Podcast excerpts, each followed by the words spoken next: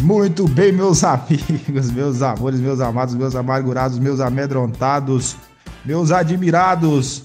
Sejam muito bem-vindos ao seu e ao meu e ao nosso Parking Cast, seu podcast quinzenal cheio de informação em alto astral, bom humor, diversão e tudo que possa elevar a nossa qualidade de vida. Esse é o nosso slogan. E hoje, gente, hoje teremos presença aqui ilustre da doutora Maria Priscila, fisioterapeuta, que irá falar um pouquinho desse universo vasto que é a fisioterapia também, e também especificamente sobre Pilates. Isso mesmo, gente. Nossa, vocês já viram aí, já tiveram uma palhinha de que o programa hoje será sensacional. Inclusive a Claudiana, né, Claudiana, minha conterrânea aqui de Nordeste, de Rio Grande do Norte, Potiguar, ela também pratica Pilates. Então, assim, gente, vai ser bacana. Vamos tirar dúvidas aqui, tudo, conversar um pouquinho a respeito. Mas antes de dizer para você que quem vos fala, Bruno Franklin, Bruno Franklin, natural do Rio Grande do Norte, Potiguar, Parkinson precoce dos 33 para 34 anos. Agora estou com 35, vou para 36 em outubro. Fé em Deus, se Deus quiser. Já estou aberto a presentes. Falo aqui do Tocantins, é Tocantins aqui agosto, entramos agosto, agosto, mês quente, mês quente aqui, pra danar. Já vai começar o calor, tava frio até um dia desse, assim, fio na sombra, né? Porque o sol tava despelando, mas na sombra tava frio, agora não. Tá na sombra também tá fazendo um calor danado. Mas, enfim, vamos que vamos, vamos para frente, vamos com tudo. E também dizer para vocês, gente, que esse programa é um oferecimento da loja 4Ps, a loja que oferece produtos produzidos por pessoas com Parkinson. Daí o 4Ps, produtos produzidos por parkinsonianos. Deem uma visitada lá, confiram nossos produtos. Eu tenho minhas caricaturas lá. No perfil também, arroba Bruno Franklin, Bruno com dois N's no Instagram. Nós temos as caricaturas que eu faço. Então, 20% do que é produzido do que é vendido é doado para instituições de Parkinson de todo o Brasil e quem escolhe é a pessoa que compra. Caso a pessoa que compra não, não tenha um, uma destinação, não, não faça uma escolha pela destinação, quem vende faz essa escolha. Então nos visite www.4ps.com.br Gente, respondendo mais uma perguntinha também rapidinho, várias perguntas, milhares de perguntas que chegaram para mim na minha caixa postal. e lembrei do programa da Xuxa agora. É, as pessoas perguntando se eu sou comunicador. Na verdade, gente, não, não, eu não sou comunicador. Na verdade, eu finjo, eu imito, eu faço aqui uma caricatura de um comunicador, mas na verdade eu sou cientista da computação e artista também. Mas faça essa palhinha aqui, faça essa, essa quebra, esse galho, quebra esse galho como comunicador e acho muito, muito, muito legal. Acho admirável essa, esse ramo. Bom, gente, antes também dizer para vocês fazer aqui uma reflexão, lançar vocês a uma reflexão que eu tive essa semana assistindo trechos de duas lives, uma no Batera Parkinson com o Dr. Eric Fonoff, a salvo engano, acho que se pronuncia assim, e outra em relação ao Dr. Flávio Salem, também neurologista, e lançar a vocês uma reflexão que eu tive. Obviamente que eu não quero me colocar aqui em pé de igualdade numa discussão com tais doutores, porque eles nem caberia, seria impróprio da minha parte e também eles são super capacitados e, e também sabem muito do que falam. Porém, queria dizer o seguinte, por exemplo, em relação ao trecho da live que eu assisti do Dr. Flávio, ele fala que recentemente tem observado o aumento de casos de Parkinson precoce. Daí eu me perguntei, ele, ele atribui isso a um aumento no estilo de vida e da alimentação, entre outras coisas, que tem aumentado este número. Eu me pergunto, óbvio, como falo para vocês, ressalvo, tudo isso reside no campo das especulações da minha parte. Né? Obviamente que eu trago à luz algumas reflexões e também algumas observações que eu faço para poder pensar assim. Será que os casos de Parkinson precoce sempre foram subnotificados ou aumentaram ao longo do tempo? Porque há uma importância nisso, saber disso. Se eles sempre foram subnotificados, ou seja, as pessoas tinham Parkinson precoce, mas não sabiam que tinham ou eram mal diagnosticados, isso significa que um número mais ou menos sempre foi padrão, né? ali em torno de 10 a 20% da população de pessoas com Parkinson. E segundo, se não foi subnotificado, ou seja, se houve um aumento, então os fatores ambientais são preponderantes nisso. Então tá, pois bem, guarde bem essa informação para que a gente possa lançar agora, à luz da questão, da discussão, da reflexão, o terceiro, o segundo ponto em relação ao trecho do Dr. Eric, daí daqui a pouco eu faço o link entre as premissas. Dr. Eric, em um, trecho também de sua bela apresentação ao perfil do Batera Parkinson, ele coloca, assim, não como uma afirmação, como uma verdade ou algo que vem extraído de estudos, mas ele coloca como uma especulação também, assim, pelo que eu pude entender, de que ele acredita que a doença de Parkinson, a cura da doença de Parkinson estaria muito distante porque se coincidiria com o entendimento do mecanismo de envelhecimento. Isto é, se a gente conseguir entender e curar o Parkinson, a gente estaria próximo ou encontraria a fórmula para a vida eterna ou para a longevidade estendida ao ad eterno. Então, assim, eu particularmente penso um pouco ao contrário, e para isso eu trago a reflexão, algumas observações. Eu acho que, primeiro que, ah, e lembrando também que o Dr. Eric fala que, por exemplo, entender o mecanismo da doença de Parkinson seria entender, ele entende como um envelhecimento precoce da nossa região específica do cérebro, chamada substância negra, onde tem os neurônios dopaminérgicos, ou seja, os neurônios que produzem e regulam a liberação de dopamina para todo o restante do nosso cérebro. Então, ele entende como um, é, como um processo degenerativo que seria equivalente a um, a um envelhecimento precoce. Eu já procuro, eu já enxergo de uma outra forma. Eu enxergo que a cura do Parkinson não necessariamente nos forneceria a fórmula para longevidade ou entender os mecanismos que levam o cérebro à degeneração natural. Eu entendo que a doença de Parkinson é um distúrbio que não teria, não guardaria relação com esse entendimento. Por quê? Porque a gente tem que levar em consideração o seguinte: primeiro, que as pessoas com Parkinson diagnosticadas é 1% da população acima de 60 anos são diagnosticadas, é importante dizer isso. Isto é, se elas foram diagnosticadas depois dos 60, então elas começaram aos 45, 50, 55.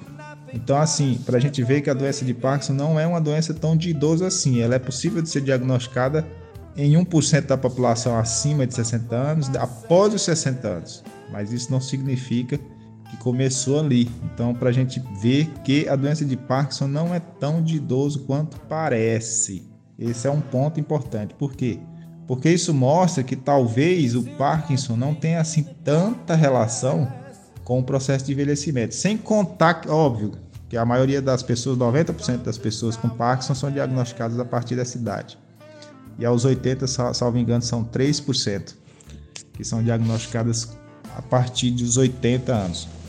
Mas isso é para nos mostrar que o Parkinson em si não tem tanta relação, talvez, com o processo degenerativo, talvez não explicaria como envelhecemos. Então não guarda tanta relação.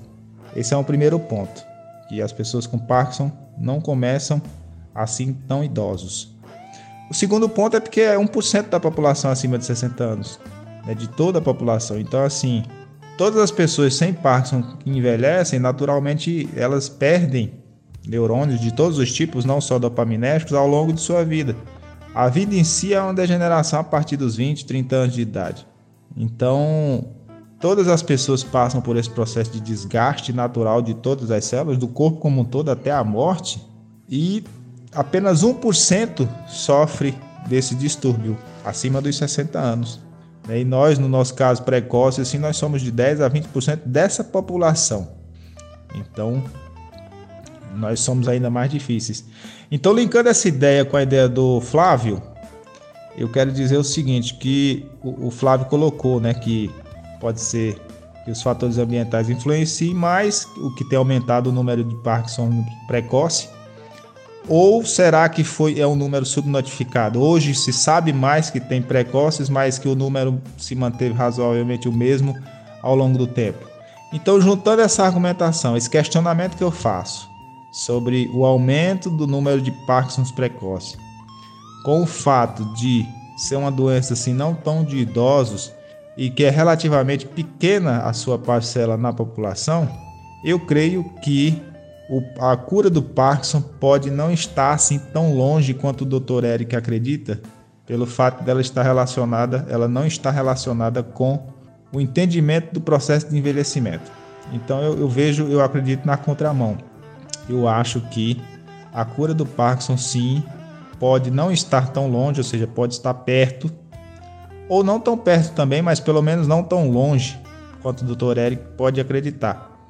Que por, por, devido a todas essas razões, mas deixando bem claro que tudo isso reside no campo das especulações. Pois bem, sem mais delongas, sem me alongar, eu queria só lançar à luz essa reflexão aqui para vocês, para quem nos ouve, poder refletir um pouco a respeito. Talvez eu tenha sido um pouco confuso, não tenha me feito tanto bem entender, mas enfim, estamos abertos à discussão. E abrir a todos aqui os colegas antes da gente poder chamar a doutora Maria Priscila Vamos lá, gente. Franquear a palavra, abrir a fala. Sigam-me os bons. Bom dia, Bruno. Bom dia, Parkingcast. Aqui quem fala é Alessandra, de Joinville, Santa Catarina. Tenho certeza que o tema dessa semana vai ser muito interessante, como sempre, como todos os outros, né? E queria também poder dividir um, compartilhar com vocês que amanhã, dia 2 de agosto, vamos inaugurar mais um local aqui em Joinville para atendimento da Viva Parkinson Joinville. É, Joinville é uma cidade grande, né? Então a procura também é grande. Hoje a gente já está, já estamos com 30 pacientes sendo atendidos, é, com feedbacks de profissionais da saúde maravilhosos, então isso só reforça o nosso trabalho e o quanto a fisioterapia, né, o exercício físico é importante. Um grande beijo para todos e vamos conversando. Olá, é um prazer estar aqui no Parking Cast com esse convite do Bruno, né? Meu nome é Maria Priscila, eu sou fisioterapeuta eu resido na cidade de Juiz de Fora. Eu tenho uma experiência longa, né, com atendimento de pacientes com Parkinson. Tenho mestrado e doutorado na área de saúde coletiva, mais especificadamente na área de saúde do idoso. Sou especialista pela Brafig em fisioterapia gerontológica. Tenho formação em, em pilates, em cuidados paliativos, e outras formações que hoje me capacitam, né, para eu ser fisioterapeuta aqui no Hospital Universitário de Juiz de Fora, da Universidade Federal de Juiz de Fora, em Minas Gerais. E eu também atendo particular pacientes com Parkinson. E aí eu gostei muito dessa fala do Bruno, né, sobre a questão de o Parkinson, o Parkinson precoce está sendo mais divulgado, está chamando mais atenção o número de pacientes com o diagnóstico de Parkinson precoce estão aumentando, né? E isso mostra pra gente que o Parkinson não é uma doença de velho, né? Como o Bruno falou. Então, nem todo idoso ele vai vir a ter os sintomas de Parkinson, como a bradicinesia, lentidão dos movimentos, o tremor, o freezing, né, a face congelada, alguns sinais que a gente tem aí, sintomas, a dor, que são característicos do Parkinson. Por isso é importante o diagnóstico, o diagnóstico precoce e o tratamento precoce também. E aí, quando a gente fala de tratamento, tratamento não é só a medicação.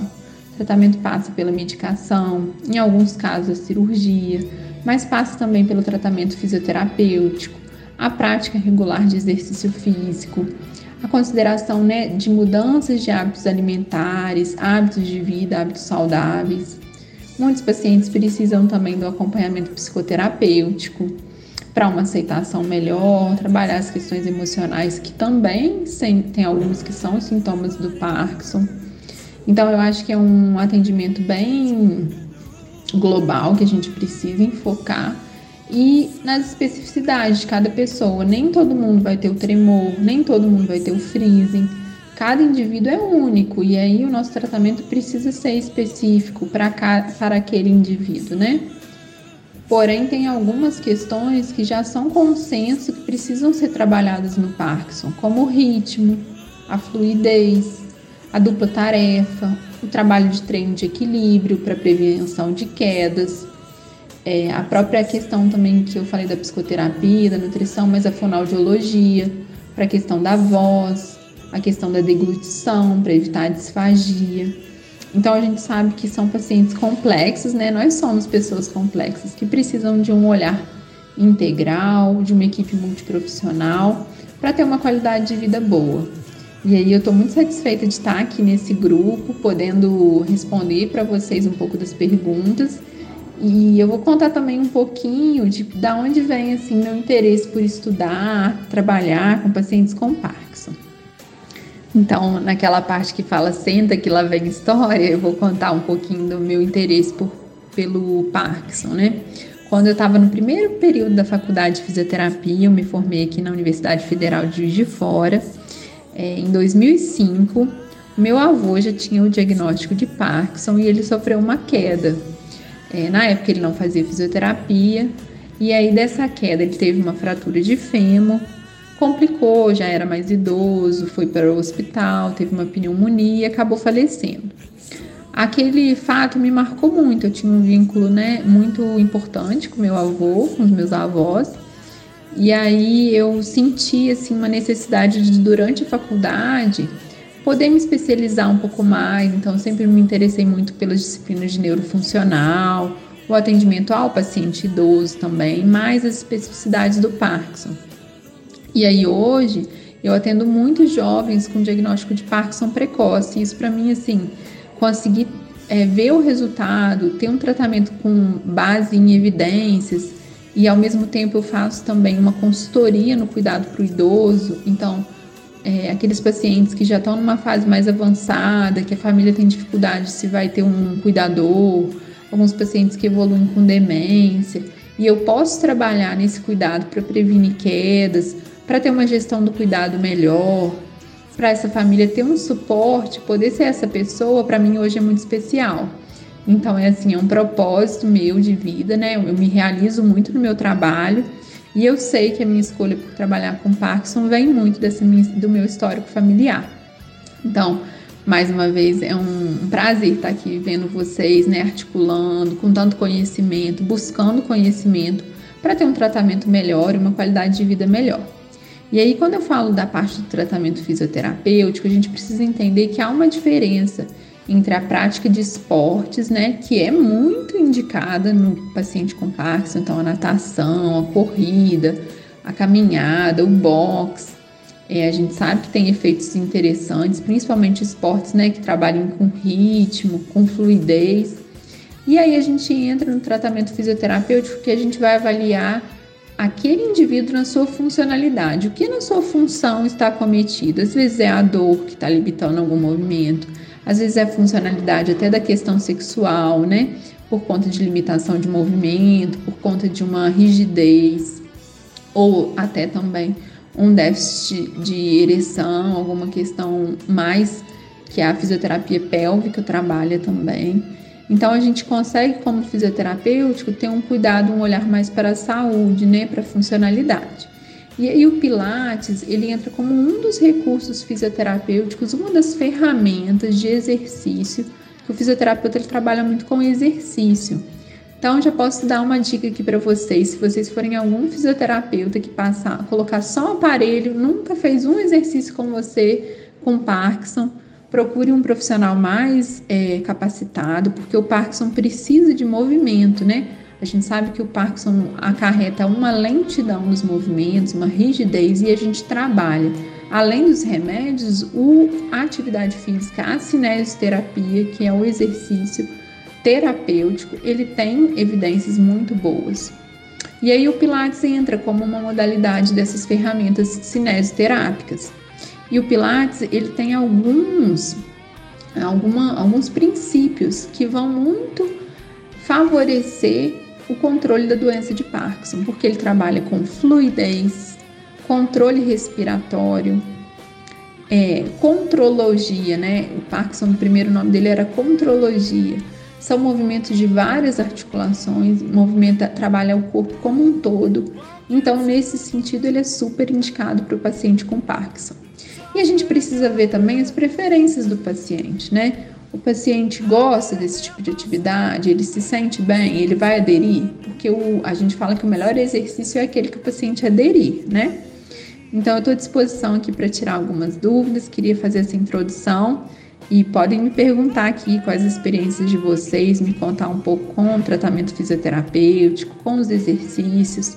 É, eu já vi um outro podcast de vocês falando sobre o treino de marcha também, e aí é muito interessante a gente pensar, né, na, em como que o treino de marcha é importante para esses pacientes, para vocês, né? Um abraço. Priscila, boa tarde. Muito grata pela sua participação aqui do grupo. Eu fiquei numa dúvida. É, eu comecei a fazer pilates, né? Tô na terceira, vou pra quarta aula agora, tô adorando. Aí você falou assim: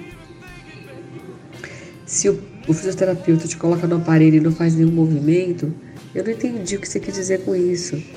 Tô te perguntando porque me interessa entender bem do Pilates, porque é uma prática que eu comecei agora e eu tô gostando bastante, sabe? E ela me coloca nos aparelhos, né? Tem vários lá e me orienta como fazer. Aí eu não entendi a sua. o que você quis dizer como dica. Você podia me esclarecer? Gratidão, viu? Boa tarde ao grupo todo aí. Boa tarde, Leda. Te agradeço a sua pergunta, viu? Às vezes eu não consigo me explicar bem, mas é, no Pilates a gente trabalha tanto com Pilates solo quanto os aparelhos, né? A gente tem o Cadillac, o Reformer, a Chair. E aí é isso mesmo, o fisioterapeuta vai te orientar os exercícios, pelo que você falou, né? Super certo. E assim, eu também não posso criticar a conduta do colega. Que eu quis dizer que, infelizmente, eu já tive muitos pacientes que iam para alguns é, locais que, com o Parkinson, a gente sabe que o ideal é o movimento. E eles faziam apenas TENS, que são esses recursos fisioterapêuticos, não são os aparelhos do Pilates, não TENS, ultrassom, laser, que em vários casos são indicados, mas no Parkinson a gente precisa de movimento. E mesmo nas outras patologias, também há indicação desses recursos terapêuticos, são os aparelhos, mas com, associados ao exercício físico, a cinesioterapia.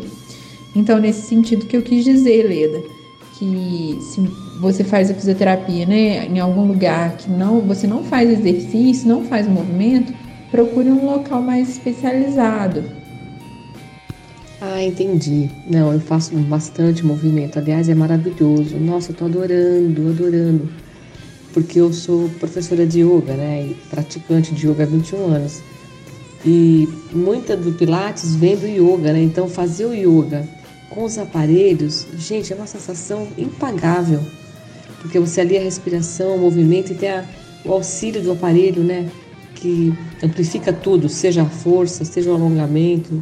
É maravilhoso, eu estou adorando. Obrigada, viu, pela resposta. É isso mesmo, Leda. O Pilates e o Yoga eles têm uma ligação muito grande. Eu também sou praticante do yoga, sou suspeita para falar. Mas acho que quando a gente consegue né, concentrar a mente e o corpo físico, a gente tem benefícios maiores. E aí, o que você está falando dos equipamentos do Pilates, eles trabalham com as molas. Então, são é, potencializador para força, realmente, para mobilidade. A gente consegue ajustar e fazer exercícios que trabalham mais de uma articulação. É muito interessante. Doutora Maria Priscila, que prazer. Que bom ouvir a, a sua fala, a fala de todas as colegas que participaram até agora também. Eu gostaria de fazer algumas perguntas capciosas voltando ao início retomando um pouco da, da introdução da trajetória da fisioterapia. Explica para nós qual é a diferença básica, doutor, entre a fisioterapia e a educação física, onde que elas se distinguem. E a segunda pergunta que eu queria fazer é o seguinte, com relação à força, porque me parece que o Pilates ele também é orientado para melhorar a questão da força. A gente sabe que no Parkinson a força não é prejudicada, a força é preservada. O que acontece é que muitas vezes a pessoa, por não se movimentar, acaba por enfraquecer e atribuir a fraqueza ao Parkinson, mas na verdade a fraqueza é como consequência de uma imobilidade por parte da pessoa. Então o Parkinson em si ele não afeta a força. É isso mesmo, doutora? Duas perguntas em uma. Diferença entre fisioterapia e educação física. E segundo, o Parkinson realmente preserva a força? Ele não afeta a força? Boa tarde, boa tarde, Bruno. Boa tarde, doutora Maria Priscila. Boa tarde, pessoal. É, Bruno, e, eu não lembro quem, mas foi uma das nossas convidadas, é, depois que eu já estou, já estou participando aqui no, no Parkcast. Aqui quem está falando é Jaqueline. eu estou falando aqui de Mato Grosso, né? De, vizinha da, da minha amiga Fernanda que mora em Cuiabá. Eu moro do outro lado da ponte. Nós somos co-irmãs, né? Eu moro em Várzea Grande. É, então, é a nossa, uma das nossas convidadas, eu, eu não consegui me recordar quem, mas ela falou de um estudo que foi publicado e falando sim de uma suposta, digamos entre aspas, pandemia de casos é, de casos de Parkinson precoce. E, mas aí também, não sei se coincidentemente, né, a gente vê aparecendo muitas outras é, doenças assim de síndromes raras, né, de cunho neurológico também. Então é, é uma, uma coisa assim a, a se investigar. Mas eu concordo com você. Eu, eu acredito, agora pensando na cura, eu creio na cura. É uma das doenças mais estudadas no mundo. Se esse povo que está estudando aí for pelo menos um pouquinho mais inteligente que o Bruno, estar tá rapidinho nós achamos. Se eles não achar, o Bruno acha. É, então, agora focando na fisioterapia, eu fui diagnosticada em 2018, em 2019 eu já comecei na fisioterapia. Não por indicação do meu neuro, porque até hoje ele nunca me indicou, né? Ele, eu comecei por, por uma amiga que formou, fez fisioterapia, me viu arrastando e perguntou se, se, ela, se eu conseguisse. Ela falou: ah, se eu conseguir uma vaga na, na, no projeto da universidade, você vai? Eu falei: eu vou. E aí comecei e nunca mais parei de fazer fisioterapia. É, agora eu, graças a Deus, consegui contratar uma das minhas ex-estagiárias e e ela vem na minha casa duas vezes por semana. É uma benção, ela sempre antenada e fazendo curso e tal e coisa, né? E ela tá aguardando esse, esse, esse podcast concluir, porque ela sabe que vai ser sobre fisioterapia. Então, e eu, eu depois que eu comecei a fazer a fisioterapia, o meu equilíbrio é, é 100%, não, não tenho nenhum problema com equilíbrio, a rigidez diminuiu bastante. Eu, eu atribuo a, a, o meu bem-estar à fisioterapia. Quando fico sem fazer fisioterapia ou férias, algum, algum episódio assim que, que, que não posso fazer, eu tenho que fazer o alongamento sozinha, tenho que fazer algum tipo de exercício porque senão eu fico com dor e eu fico rígida de uma vez e o bicho pega. Mas eu não, não me adaptei ao Pilates, né? Talvez eu, eu não conheci ainda o profissional certo. Né? Eu faço mais pro lado da aeróbica e, e alongamento. Né? Mas é tão importante como, né? Como disse a doutora, né? O melhor exercício é o que é feito, né? É importante fazer. É, eu tenho muita vontade de fazer yoga, estou só aguardando voltar as atividades na universidade para me poder é, diminuir aqui o ritmo. Diminuir o ritmo não, né? Que aí eu vou economizar, economizar o, um dos atendimentos aqui com a fisioterapeuta, que aí eu vou ser atendida na, na universidade. E aí eu vou poder fazer a aula, contratar a nossa amiga Leda, né? Que eu já estou de olho nela faz tempo.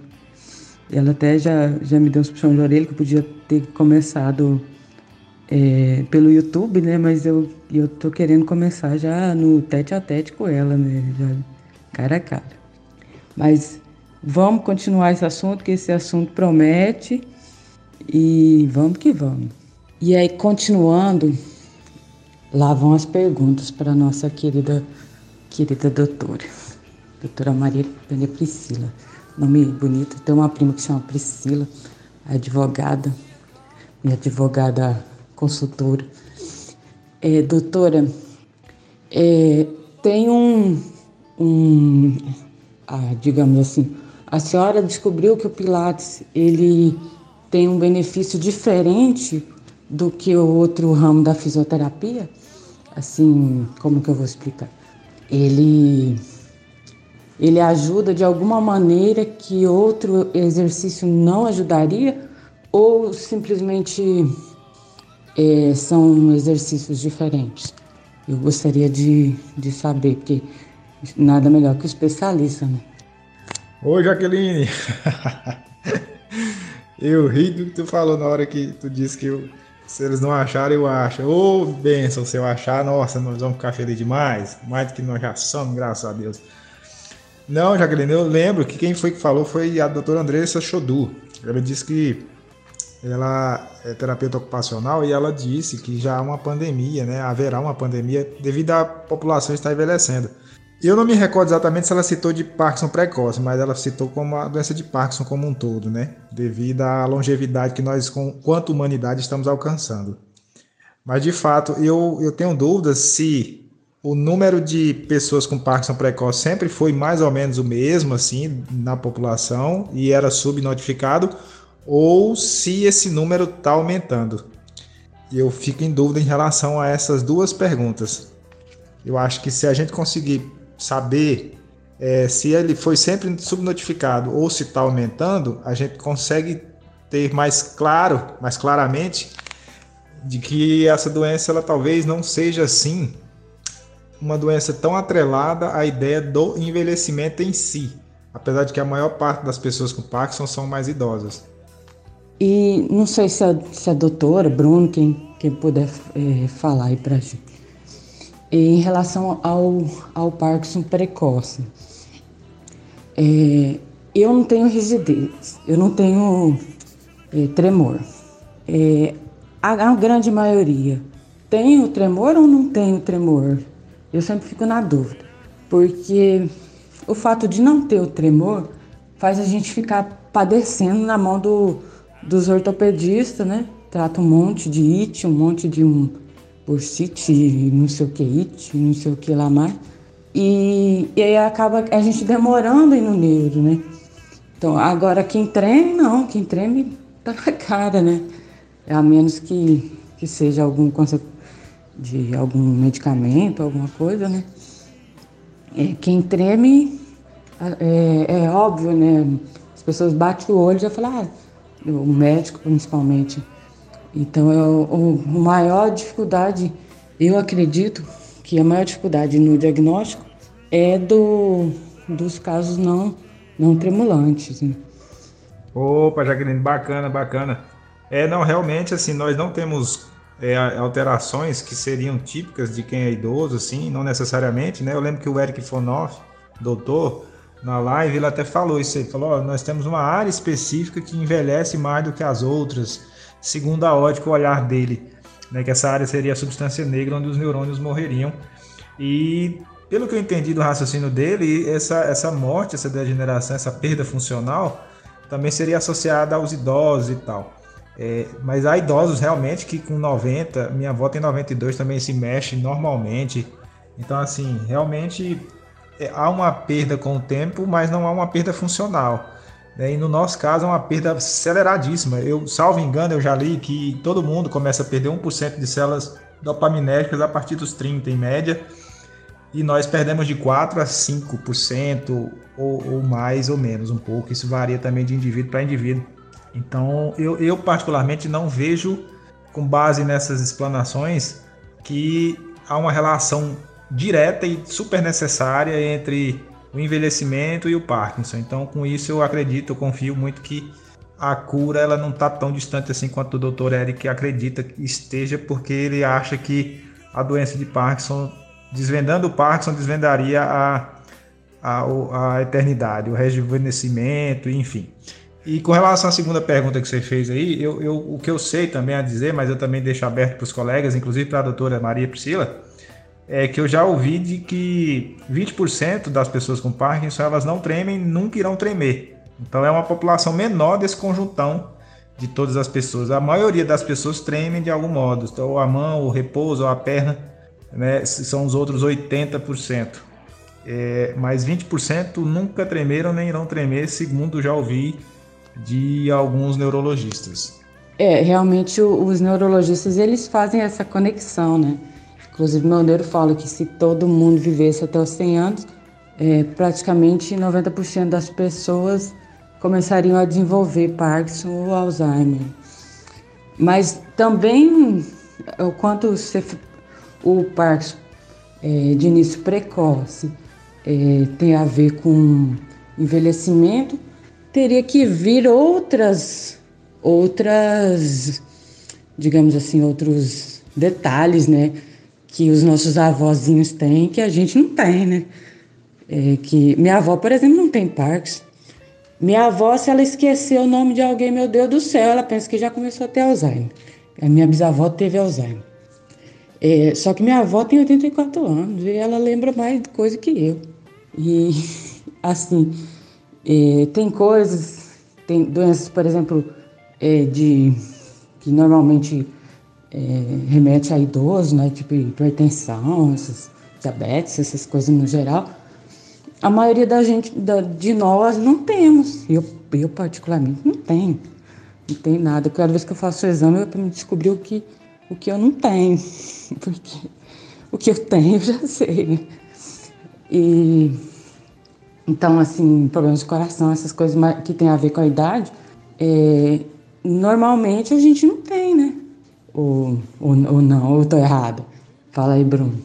Boa tarde, Jaqueline. Muito bom a sua participação aqui, o seu relato, né? De como o tratamento fisioterapêutico tem um impacto positivo na sua vida, na sua qualidade de vida, na gestão né, das dores, na diminuição da rigidez. Então é isso mesmo, a gente, como fisioterapeuta, nós temos disciplinas, né, na graduação, na pós-graduação, de neurologia, né, de fisioterapia neurofuncional, de neuroanatomia. Então nós nos aprofundamos no estudo da doença. Então, respondendo um pouquinho, né, o que o Bruno perguntou aí, essa pergunta capciosa da diferença da fisioterapia para educação física, é, eu posso falar muito mais a respeito da fisioterapia, né, porque eu não tenho formação em educação física, e realmente existem algumas áreas é, cinzentas ali, algumas áreas que, que são das duas profissões. Mas a gente sabe que o fisioterapeuta ele se especializa mais nessa fase da reabilitação.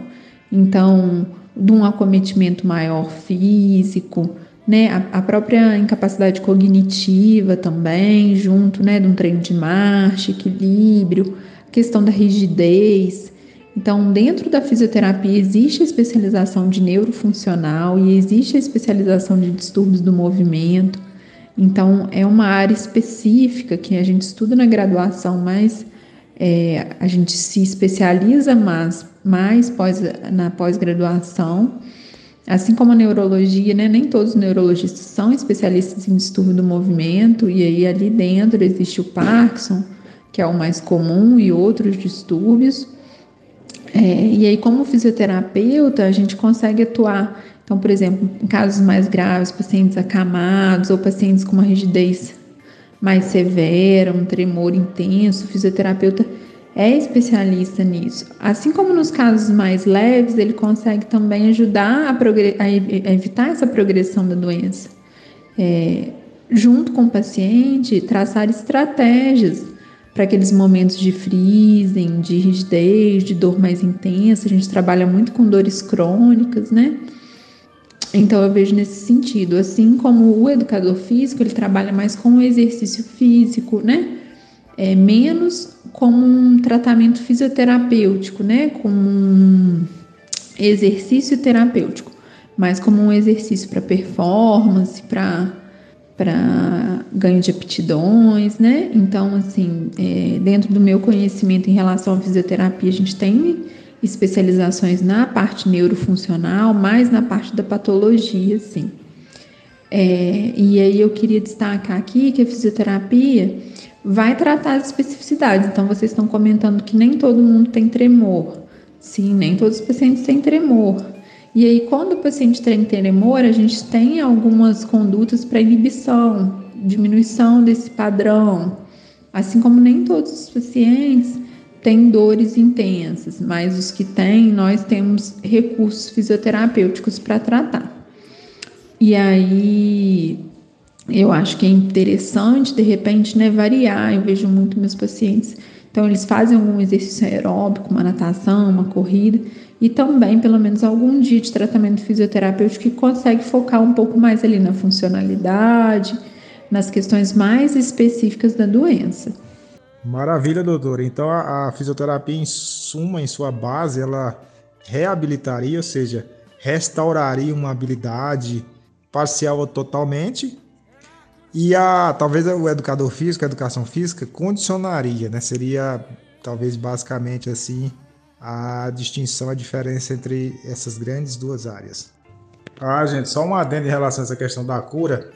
A cura, entre aspas, de algum modo, eu, eu vejo assim que ela passa por dois processos. O primeiro seria estancar, parar a progressão do Parkinson, e a segunda seria repor células dopaminérgicas, né? Tudo bem que a doença é mais complexa do que isso, também envolve outros setores e tal, mas a princípio, a priori, a começar pela, pelas células dos neurônios dopaminérgicos. Então, creio eu que é, essa cura, entre aspas, essa combinação de terapias, ela é bem possível, ela já está bem próxima, inclusive pelo que eu venho percebendo, assim, já há estudos de medicamentos bem promissores que freira, freariam a doença e já há estudos com células tronco é, adultas né, editadas, transformadas em neurônios dopaminérgicos. Inclusive tem uma pesquisa do Dr. Jun Takahashi, no Japão, que ele implantou em 2018 em 7 pessoas.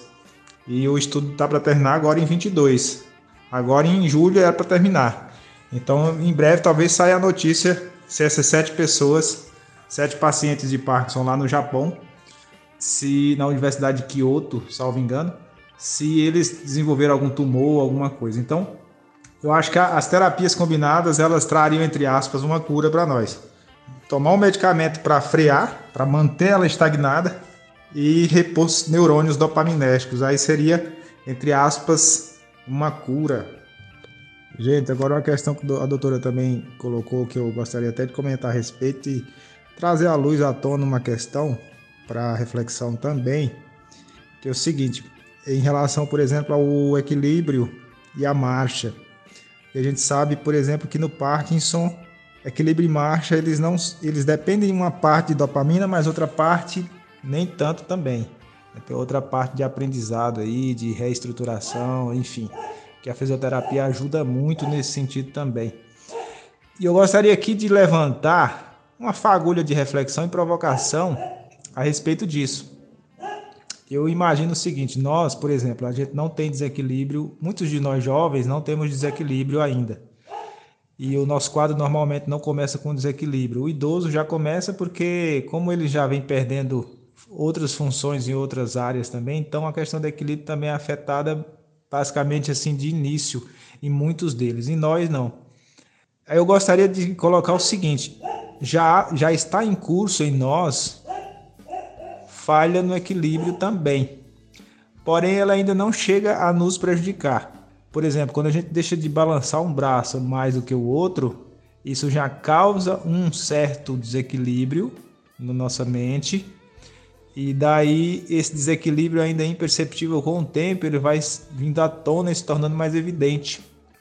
Então é, é por isso que também eu creio, vejo assim, que é tão importante a reabilitação fisioterapêutica, no sentido de você preservar e dar, e dar manutenção da sua capacidade de. Porque a gente sabe que, por exemplo, para ficar em pé, músculos agonistas e antagonistas dos pés e toda uma outra estrutura, para você ficar de pé, vários músculos estão trabalhando em harmonia. Como Parkinson afeta, vejo eu também, não por predileção, mas por uma questão de consequência, a musculatura extensora é muito comprometida. Então, a gente acaba perdendo essa harmonia, esse equilíbrio, e com isso, com o tempo, vem o desequilíbrio. Então eu tô, tô falando isso, assim, não afirmando, tá, gente? E eu gostaria de saber o que, que a doutora, inclusive, pensa a respeito. Assim, o equilíbrio também passa por um processo de aprendizagem e também de reabilitação, né, no caso, para que a gente possa dar manutenção nessa nossa capacidade. Gostaria de colocar aqui, doutora, que eu não fazia ideia que eu poderia fazer fisioterapia antes de, de ser avaliado por um. Porque o, o meu neurologista, ele, como ele não é especialista em, em doença de Parkinson, ele não é. Então, eu imagino que passou, passou despercebido, ele nunca tinha, me indicou. E eu achava que, que eu não poderia fazer exercício físico, porque como doía, né, eu sentia dor, eu imaginava que fosse piorar.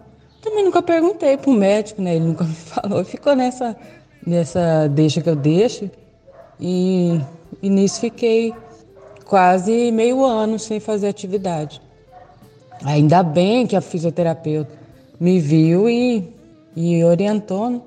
Eu acreditei, acreditei nela e, e mandei ver. Mas hoje o, o, o neuro, ele consegue ver, né? A gente conversa muito sobre isso sobre a, a, atividade física, né? Ele fala que é bom, mas na época ele no, no início do diagnóstico, né? Ele não me orientou. Eu acho que falta muito isso nos médicos, né? No, esse, essa assim orientação de sobre alimentação, sobre é, exercício físico, sobre esses pilares que a gente hoje sabe que, que são importantes. É, Jaqueline, infelizmente ainda há né, um desconhecimento grande da importância do tratamento fisioterapêutico para a doença de Parkinson. Por, por esse tratamento ser exatamente eficaz contra as questões do movimento que vem né, na doença de Parkinson, como a rigidez, tremor, né, a, os passos curtos, a postura mais fletida, como o Bruno falou, né, que esses músculos extensores em geral eles estão mais fracos no paciente com Parkinson os músculos flexores mais fortes, por isso muitos têm a postura mais fletida. E aí a gente consegue trabalhar uma força maior dos extensores do tronco, dos membros inferiores e aí melhorar um pouco essa postura e isso o Pilates trabalha muito bem, sabe? Esse equilíbrio muscular e, e, a gente precisa, e o Pilates, assim, como um, uma técnica fisioterapêutica, né? Um recurso entre os vários que a gente pode usar. E, e aí ainda há uma desinformação dessa especialidade, né? Da fisioterapia neurofuncional, onde a gente se debruça mais sobre esse tema, as especificidades das alterações neurológicas que vão acarretar alterações funcionais, que é por onde a fisioterapia é, trabalha, né? Então, qual função está prejudicada? É subir uma escada? É a marcha? É no trabalho? É para dirigir? É a dor, né? Que está incapacitante, como você comentou no seu caso. E aí a gente consegue agir nessas questões. Como o Bruno falou bem, o equilíbrio ele é um, um, um sistema afetado, né? Na doença de Parkinson. Então, por mais que nem todos já percebam o déficit de equilíbrio, o risco de queda de um paciente com Parkinson é maior do que um paciente sem Parkinson. Então, a gente consegue trabalhar a, com uma avaliação individualizada. Esse déficit de equilíbrio é por uma alteração sensorial, é por uma alteração de força, é por uma alteração, em muitas vezes, né, hipotensão postural, que muitos pacientes têm. Então, a gente vai trabalhar de acordo com a avaliação fisioterapêutica. Então, o fisioterapeuta vai fazer uma avaliação Aí ele faz o seu diagnóstico fisioterapêutico e traça os objetivos do tratamento e faz um plano de tratamento de acordo com as demandas daquele paciente. Um quesito importante que eu estou gostando muito de ouvir vocês falarem é sobre um pouco desse mito, né, de que todo idoso é frágil. Então, as pessoas são diferentes e elas envelhecem de maneira diferente. Então, nem todo idoso vai ter Parkinson, nem todo idoso vai ser dependente. E como especialista em fisioterapia e gerontologia, eu abordo muito esse tema nos meus cursos, nas minhas palestras, nas minhas redes sociais. É, eu vou compartilhar até aqui com vocês o, o último caso que a gente trouxe foi o caso da Rainha Elizabeth, né? Ela como uma idosa com 97 anos e queria manter o esporte dela, que é o hipismo. E aí as pessoas, nossa, mas como que uma idosa vai manter a atividade dela? Ela é independente, ela é lúcida, orientada. Por que, que ela não pode manter? Né? A gente sabe que por detrás disso tem questões econômicas, políticas, mas para a gente refletir aqui um pouco sobre o que vocês têm trazido. É, nem todo idoso vai ser dependente. E isso é muito influenciado como foi a vida adulta, a juventude, as escolhas, né, os hábitos de vida durante a vida, a infância, a vida adulta. E aí, vocês com esse Parkinson mais precoce, né, na vida adulta, é, podem também fazer escolhas hoje que vão influenciar a maneira como vocês vão envelhecer. Então, buscar um tratamento integral, né, profissionais que considerem todos os aspectos da doença. Então, como a Jaqueline comentou, alguns neurologistas nem comentam da importância né, do exercício físico ou do tratamento fisioterapêutico, é, a gente fica muito triste, porque a gente sabe que é um pilar importantíssimo no tratamento, né? A doença de Parkinson é um distúrbio do movimento. O fisioterapeuta profissional que trabalha com o movimento em busca da função, então a gente consegue colaborar muito.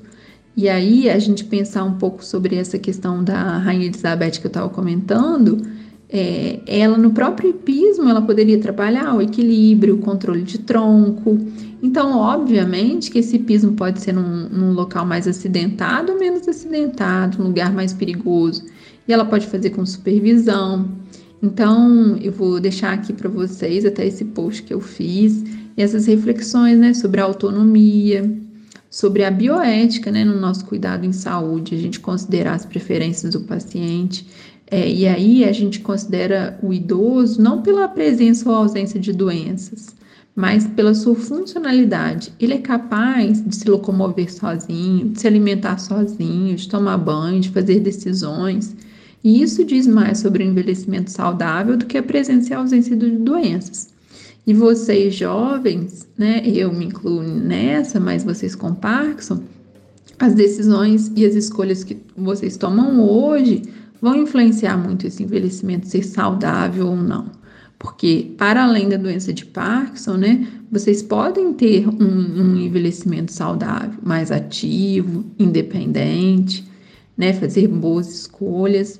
É, eu tenho um paciente muito querido que ele fala aquela frase de um, acho que é um ator que tem Parkinson, que fala: Parkinson é um coadjuvante, ele não precisa ser o, o ator principal na minha vida.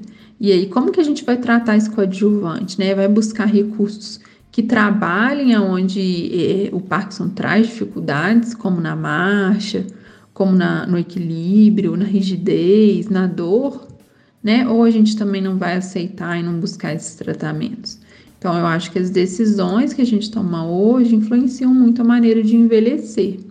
E aí a gente sabe que não existe um idoso típico, né? Ah, todo idoso vai terminar na cama com uma demência. Não, vocês mesmos relataram experiências de idosos que envelheceram de maneira saudável. Isso é muito interessante a gente buscar né, esse envelhecimento saudável e bem sucedido que a gente traz, tem hoje na literatura um material riquíssimo sobre como conseguir esse envelhecimento bem sucedido e passa muito por essas escolhas, né? A gente sabe que Apenas 25% do nosso envelhecimento é explicado pela genética.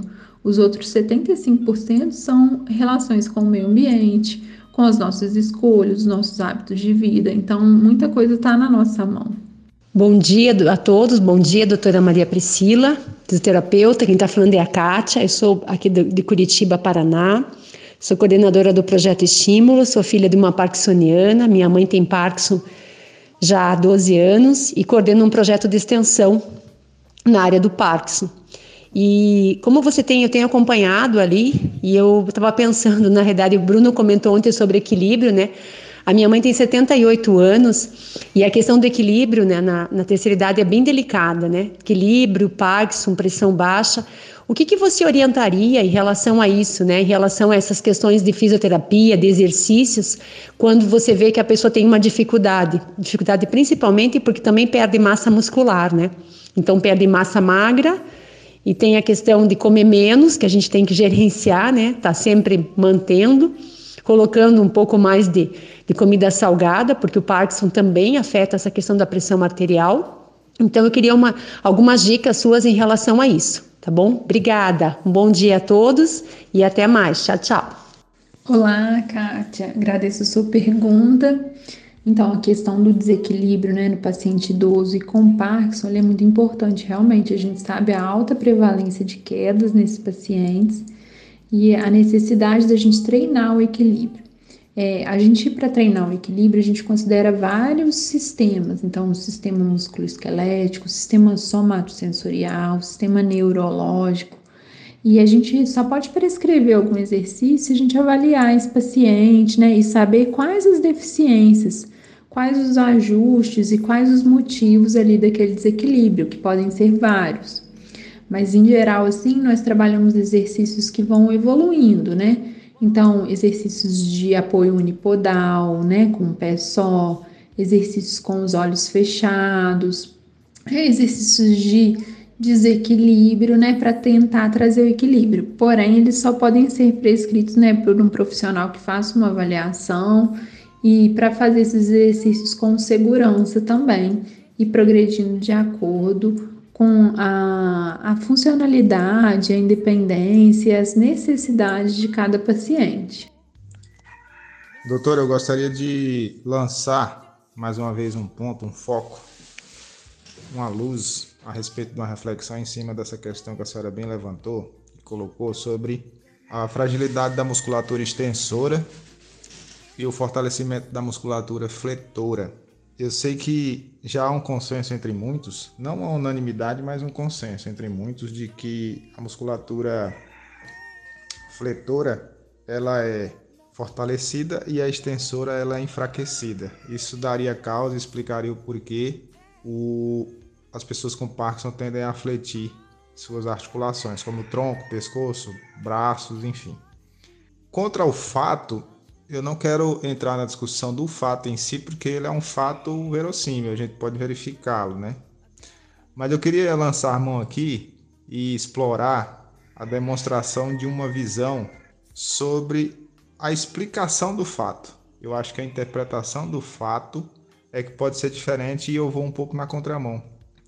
Eu creio, eu vejo que, pelo menos analisando o meu caso, eu vejo que numa tentativa antálgica do meu cérebro de evitar a dor, justamente pela falta de dopamina também, os músculos fletores, que em sua maior parte eles ficam em repouso, eles são ativados. E a musculatura extensora, na verdade, ela grande parte do nosso repouso, ela fica ativada. Bom, isso, isso parece um contrassenso, pensar assim, ah, mas os músculos fletores são os que mais a gente usa para movimento. Então eles são os mais ativos. De fato, no movimento, para puxar alguma coisa, empurrar e tal, a gente usa muito fletor. E é até devido a isso, segundo a interpretação que eu faço, um pouco do viés da contramão, que devido a isso, essa musculatura é mais poupada no repouso e na necessidade de algum movimento ela é recrutada. E a musculatura extensora, por exemplo, tríceps, vou tomar como exemplo aqui o tríceps. Quando a gente está no repouso, quando estamos em pé, com os braços estendidos para baixo naturalmente, o tríceps ele está sofrendo uma contração. Isso pode ser verificado, por exemplo, quando a gente deita de braços abertos, na posição de Jesus Cristo, digamos assim, na cruz. A gente sente que há um relaxamento do fletor do bíceps e o tríceps há uma contração. E eu percebo aqui quando eu estou deitado que quando eu estendo meu sintoma axial distal, perdão, do dedo, distal de distante, né? A, o, o, o, meu sintoma distal assim da mão esquerda no dedo ele fica mais rígido quando eu estendo o braço. Ou seja, resumindo assim para clarear um pouco mais, para tornar mais clara essa, essa explicação que pode se tornar prolixa. Musculatura extensora, por ela ser muito recrutada no repouso, ela acaba consumindo vias dopaminérgicas na manutenção desse repouso e com isso é a musculatura que mais fica consumindo ativamente dopamina nos circuitos neuronais. Então, com isso, o cérebro não dispõe de dopamina, o que, que ele vai fazer? Ele vai recrutar a musculatura fletora, que está em repouso, para relaxar a musculatura extensora. Então, eu enxergo dessa forma, sabe, doutora? Eu, eu gostaria de lançar assim como uma reflexão, um, não como uma afirmação, mas como uma, uma suspeição, uma, um levantamento de uma hipótese para que a gente possa lançar um olhar um pouco diferente, um pouco ao contrário, um pouco na contramão do fato estabelecido. O fato é, pessoas com Parkinson fletem articulações, isso é fato. O que está muito bem estabelecido em consenso por parte da grande maioria é de que você tem o fortalecimento da musculatura fletora em detrimento da musculatura extensora. Mas eu gostaria de dar uma, uma razão, uma causa diferente do que sabe atualmente se tem. A musculatura fletora ela é fortalecida pelo recrutamento em virtude do relaxamento da musculatura extensora. Bom, talvez eu, eu, a explicação tenha sido um pouco complexa, mas é porque de fato não há, não tem como ser simples em algo que é tão complexo. Mas eu estou aberto também a discutir essa questão, caso alguém tenha interesse também, com mais profundidade, de acordo com o que eu me observo e com atitudes que eu tomo aqui para melhorar. Bom, doutor, e falar também assim da da Eva, né? Da, da Rainha Elizabeth, de fato, parece que ela é a primeira mulher, porque a mulher não. Parece que tem 10 anos de idade. Ah, Maria. Bens a Deus, como diz. Bens a Deus e que ela seja estudada para que a gente possa conseguir a vida eterna também. Bom, dizer para vocês também, doutor, que o nosso tempo infelizmente chegou ao fim. Esse papo agradabilíssimo bacana demais. Eu gostaria de pedir à senhora que deixasse seus contatos ou a forma de entrar em contato com a senhora, porque é muito bom, foi muito bom esse bate-papo aqui e a gente precisa nós desejamos ter mais vezes esse encontro aqui maravilhoso para discutir outros aspectos desse universo vasto que é a fisioterapia e o tratamento fisioterapêutico, que hoje a gente pode dar um pouquinho de olhar assim no Pilates, mas entre outras coisas também muito importantes a gente pode dar aquela explanada, aquela pincelada. Então, por favor, doutora, nos deixe suas formas de contato, as formas como a gente tem de que o pessoal tem, quem nos ouve aqui, de conhecer um pouco mais do trabalho da senhora. Olá, Bruno, eu agradeço aí as suas ponderações, acho super interessantes as reflexões né, que você faz acima das constatações que a gente tem, que a ciência tem em relação ao Parkinson, a gente precisa individualizar, né? Não significa que todos os pacientes vão ter sempre muita fraqueza dos extensores de tronco, dos músculos extensores e um padrão muito flexor. A gente consegue trabalhar isso, mas sim é uma é uma, um padrão, né, do Parkinson, assim como o tremor, a rigidez, essa postura fletida que é muito em decorrência de uma maior ativação dos flexores em relação aos extensores. E aí você trouxe algumas reflexões, a gente tem estudos né, eletromiográficos que a gente consegue perceber a ativação de cada músculo. E assim, cada músculo isoladamente não é o nosso dia a dia. A gente tem uma ativação, né? São co-contrações, sinergistas, os músculos antagonistas, agonistas de cada movimento que é muito mais complexo que apenas extensores e flexores, como se fosse apenas um oposto do outro. Nos movimentos funcionais do dia a dia, como agachar, escovar os dentes, alimentar-se, a gente usa vários músculos concomitantemente, né? Os nossos extensores do tronco precisam estar ativos para a gente estar na postura ereta, ao mesmo tempo que os nossos músculos da face, da fala, né? A gente tem uma questão da face congelada no Parkinson, então há, um, há uma ativação muscular global e é necessário, né, para a gente poder se manter movimentando. Porém, a gente avaliando cada paciente, a gente consegue perceber como são essas alterações na postura. E muitas vezes há essa postura mais fletida, o que fala para gente, né, de avaliar os grupamentos musculares e muitas vezes trabalhar mais os extensores, a força dos extensores, alongar os flexores. Mas isso é um pouco mais complexo, como eu disse, porque a gente tem muitos músculos envolvidos nos nossos movimentos. É, a gente precisa fazer uma boa avaliação postural, uma avaliação da marcha, para então saber quais os músculos que precisam ser mais alongados, mais fortalecidos, para ter um melhor equilíbrio muscular buscando uma postura mais ereta, menos dor, né? É, menos dificuldade de movimentação, que às vezes, né, uma flexão muito grande de pescoço, é, a gente tem aquele sinal do travesseiro, que alguns pacientes não é como se tivessem sempre um travesseiro embaixo da cabeça. não consegue nem relaxar o pescoço na cama por uma hiperativação dos flexores de pescoço. E aí a gente vai avaliar caso a caso para poder fazer uma avaliação né, biomecânica, um diagnóstico fisioterapêutico e traçar os tratamentos. Então eu te agradeço muito né, essa possibilidade de falar um pouco aqui do tratamento fisioterapêutico na doença de Parkinson, que precisa ser individualizado, né, fazer uma avaliação de cada paciente. Então às vezes me perguntam qual que é exercício que é bom. Preciso conhecer o paciente primeiro, ver quais são as limitações funcionais, quais que são as alterações posturais, biomecânicas, as queixas, né? Levar muito em consideração a queixa funcional do paciente para poder então traçar o tratamento para aquele caso. É, a gente sabe, temos evidências, né, consensos americanos, europeus, da importância da fisioterapia no tratamento da doença de Parkinson. E eu estou disposta, né, disponível para poder colaborar. Eu atuo tanto no atendimento fisioterapêutico online quanto presencial aqui na cidade de Fora.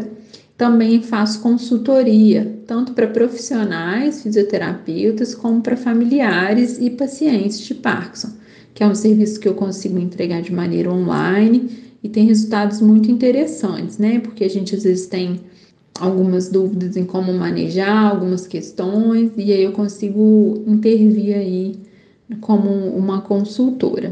Então, eu estou disponível nas minhas redes sociais, que é arroba doutora M Priscila Físio, mpriscila.físio, e no meu e-mail, que é, é mpriscila.ávila, arroba gmail.com. E aí, é, espero ver vocês lá no meu Instagram e eu estou à disposição, tá? Foi muito bom colaborar, participar aqui com vocês. E é muito bom a gente se empoderar de informações, né? Então vocês estão certíssimos em estarem é, conhecendo mais sobre a patologia, os tratamentos, para ter uma qualidade de vida melhor. Muito bem, depois dessa explanação fantástica da doutora Maria Priscila, quero agradecer imensamente, foi um prazer, uma honra tê-la aqui conosco. E como diz a nossa amiga Beth aqui, nós aqui somos uma egrégora, procuramos reunir pessoas assim empenhadas e dedicadas à melhoria, à elevação da nossa qualidade de vida, porque esse é o nosso lema, esse é o nosso slogan. E gostaria de agradecer também a presença de cada um que participou aqui hoje, cada uma. Dizer para vocês que foi um prazer, muito obrigado mesmo. Foi de enriquecedor o debate, a discussão, a, a partilha, a troca de ideias, de informações, e é isso. Aqui a gente está todo mundo em prol a causa maior que é a qualidade de vida de pessoas com Parkinson. E o que mais importante é isso, o nosso combate, o nosso aguerrido é em relação a, ao Parkinson. Então, fomos, fui!